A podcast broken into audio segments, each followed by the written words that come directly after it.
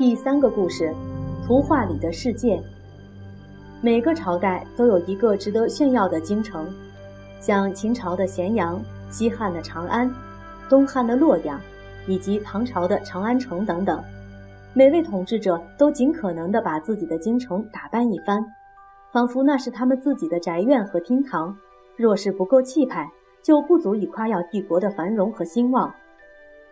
可惜的是，每当朝代一结束，他那费尽千辛万苦打造的京城，往往也跟着破败衰亡。过去的长安、洛阳，不都沦为一堆废墟了吗？由于北方被粗横的邻居契丹人占据着，所以宋朝的皇帝就把京城放在稍南边一点的汴梁，像从前的朝代一样，他们把汴京也建造的美轮美奂，成为当时世界上最大、最热闹的城市。许多人都想成为他的居民，即使不住在那儿，也总想去开开眼界。如果你是外地人，选择进城的方式有好几种，因为它的四周很大，大到必须建立十二座城门，才能方便来自各地的车马进出。另外还有水城门，那是为了城外的四条河流要穿过城内而造的，所以人们也可以选择乘船进城。不过，无论是怎么进城或出城，都得通过城墙外宽达十余丈的护城河才行。进城之后，你可以看见密集的屋宇，一幢接着一幢，那是一般百姓的住宅，面积大得不得了。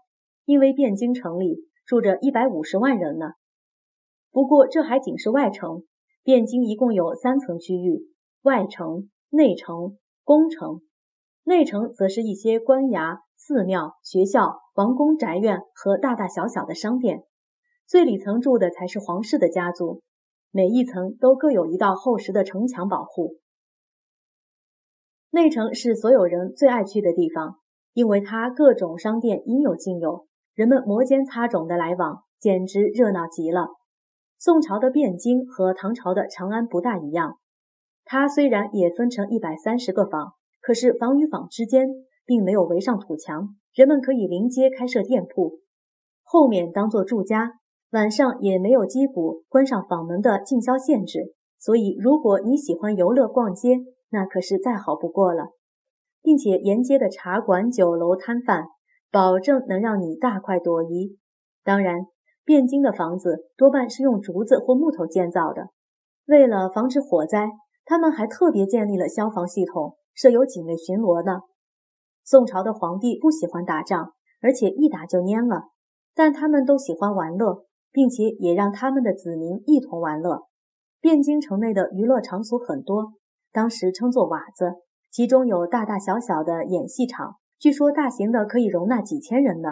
其中有木偶表演的傀儡戏，有皮影戏，有猜谜语、变魔术、特技表演等精彩节目。不过，这些节目当中最流行、最受欢迎的是称作说话的一种表演节目。说话就是当场说故事给大家听。说故事的说话人表情丰富，忽而轻声细语，忽而慷慨激昂，忽而哀怨婉转。故事中的人物，譬如像老太婆、老头子、大姑娘、小伙子、大英雄、小瘪三，说话人都能惟妙惟肖地模仿他们的声调、语气、神态。让听众听得如醉如痴。不过，这些以说故事为职业的人，每每说到紧要关头，却停下来不说了。他会告诉大家：“欲知后事如何，且听下回分解。”目的是吊人胃口，吸引听众明天再来。说话人每天说故事的底稿，当时叫做话本。后来，这些话本逐渐演变成今天的小说。在那时候，并不是每个人都能看书识字。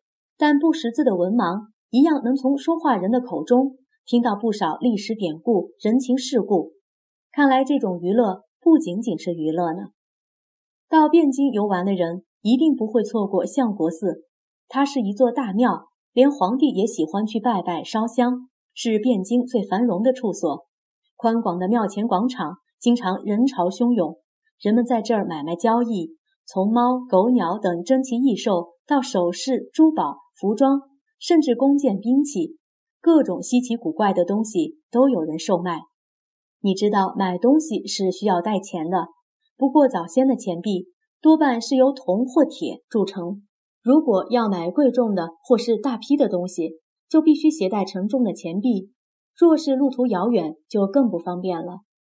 聪明的宋朝人发明了一种用纸张做成的钱币，来代替沉重的金属硬币。这种钱当时叫做交子。你可别小看这项发明，因为交子正是世界上最早出现的纸钞票呢。我们今天所用的钞票就是由它演变出来的。各地的商人都跑到汴京来做生意，连辽、西夏、日本、朝鲜。印度、阿拉伯和波斯的商人也都赶着马匹、骆驼，或是乘坐船只到汴京，这使得商场上充满世界各地的物品。为了安排各国来的使者，朝廷建了大批招待他们的饭店，当时称作馆驿，以便显示自己的好客。管理庞大的汴京城不是件容易的事情，如果没有好的规则，一定会乱成一团的。幸好宋朝人很有一套。他们把商人组织成商行，比方你是卖米的，那你就得加入米行；若是卖茶的，就得加入茶行。外地来的商人如果不先加入商行，是不能做生意的。当时各行各业的人，连穿着都要有所区别，在街上行走，路人一看就知道他是哪一行的。这有点像现在的学校规定穿自己的制服一样。万一你是当时一名贩卖食物的小贩，他们还要规定你的杯盘器皿、推的车子、挑的担子都得奇巧可爱，令人赏心悦目才行。宋朝的汴京，如今叫做开封，虽然仍很热闹，不过经历了许多改朝换代以及天灾战火的摧残，它早已不是原来的模样了。幸好有位叫做张择端的画家，竟把当时的汴京城从宁静的郊区一直到热闹的城区皇家花园。这一路的繁华盛景，统统画在一卷长的画纸上。他的画不但美丽，而且非常忠实和仔细。就连屋宇、桥梁、城楼的结构、各行各业人物的服装、姿态和表情，乃至店铺的招牌名称、器具的形式，全都一一画了下来。这张画叫做《清明上河图》。如今，凡是看到这张画的人，都不免有一种想要走进图画里的冲动，而一旦走了进去，你便会目不暇接地观看他们的店铺、摊贩或是杂耍，尝尝各式的小吃茶点，甚至买件衣服、理个发呢。当然，最迫不及待的事就是最不能错过戏剧和说话人的表演了。他们正要演绎出三国时代吕布和貂蝉的故事，相信你一定看得目瞪口呆，浑然忘我。如果你是个好动的男孩，说不定还要赶去看看比武场的擂台比赛，才觉得过瘾吧。走进河边，船只很多，有艘大船正要通过桥洞，船夫们忙着落下风帆，放倒桅杆。他们紧张地用长杆撑住洞顶，好让大船顺利通过。看到这一幕的人，就像桥上的游客一样，都不禁想助他们一臂之力呢。《清明上河图》让我们能够清楚了解宋朝人的生活，而进入图画世界的人马上就能明白，为什么宋朝的君臣都不喜欢战争了。至于宋朝往后到底能不能免于战争呢？恕我先卖个关子，欲知后事，且听下回分解。